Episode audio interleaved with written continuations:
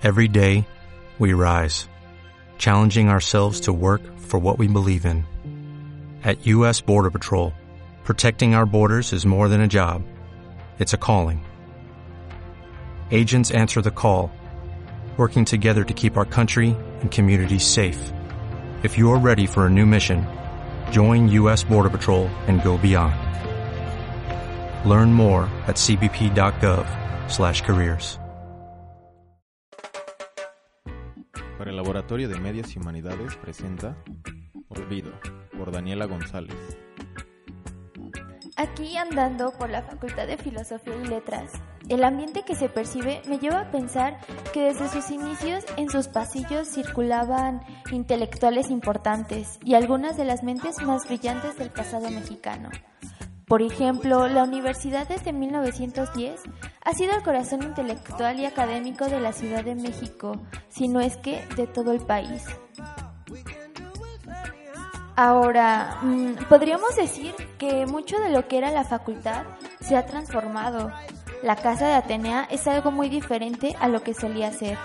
Pero esto no significa que no podamos encontrar entre sus pasillos a mentes inquietas, con miradas siempre curiosas en dirección a lo desconocido, aunque claro, a veces lo que creemos conocer siempre nos sorprende con algo, nuevo. Un genial ejemplo de estos son los clásicos. Por ejemplo, para Italo Calvino, un clásico es algo que se cree conocer, pero que siempre encierra algo nuevo por descubrir. En la facultad podemos ver cómo los estudiantes entran en comunión con las voces de esos autores cuyas palabras trascienden el tiempo.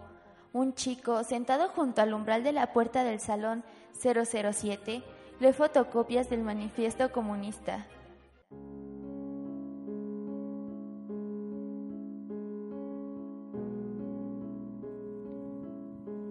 Afuera, sentada en el ágora, una chica lee a Mark Bloch. Empieza con una pregunta inocente. Papá, explícame, ¿para qué sirve la historia? Pregunta que, creo yo, todos los que estudiamos a la sombra de Clio nos hemos formulado.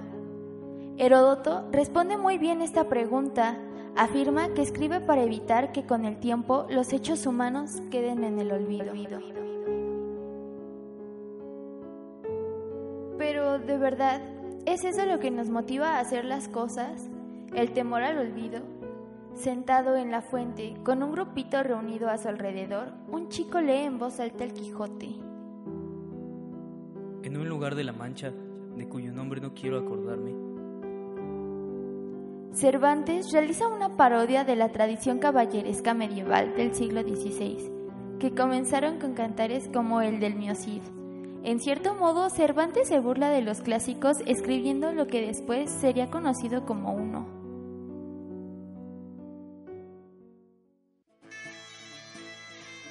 Yo, por mi parte, cargo mi libro de El cantar de los Nibelungos, la epopeya germánica de la Edad Media que incorpora las leyendas más importantes de la tradición teutónica.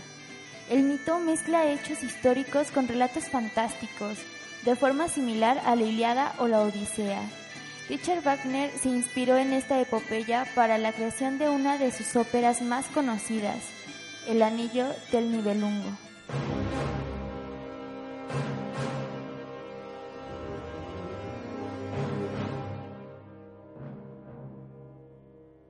Mi pieza favorita es El ocaso de los dioses.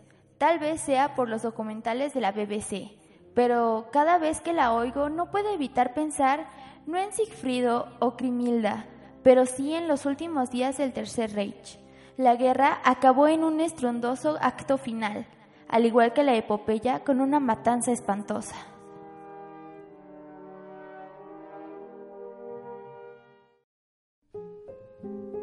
Somos animales con cierta inteligencia.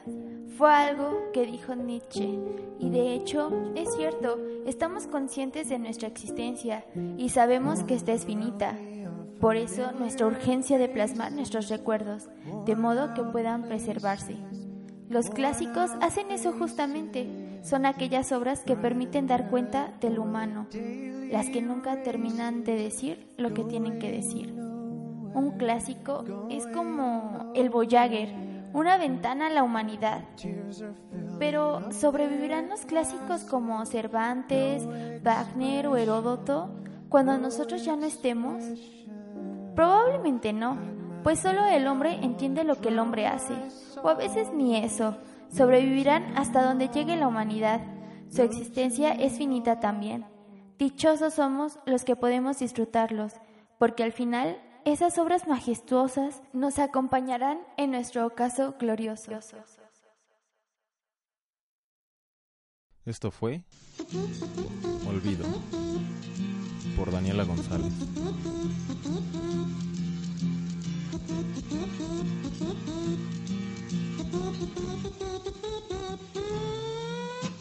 En un lejano lugar retacado de nopales había unos tipos extraños llamados intelectuales.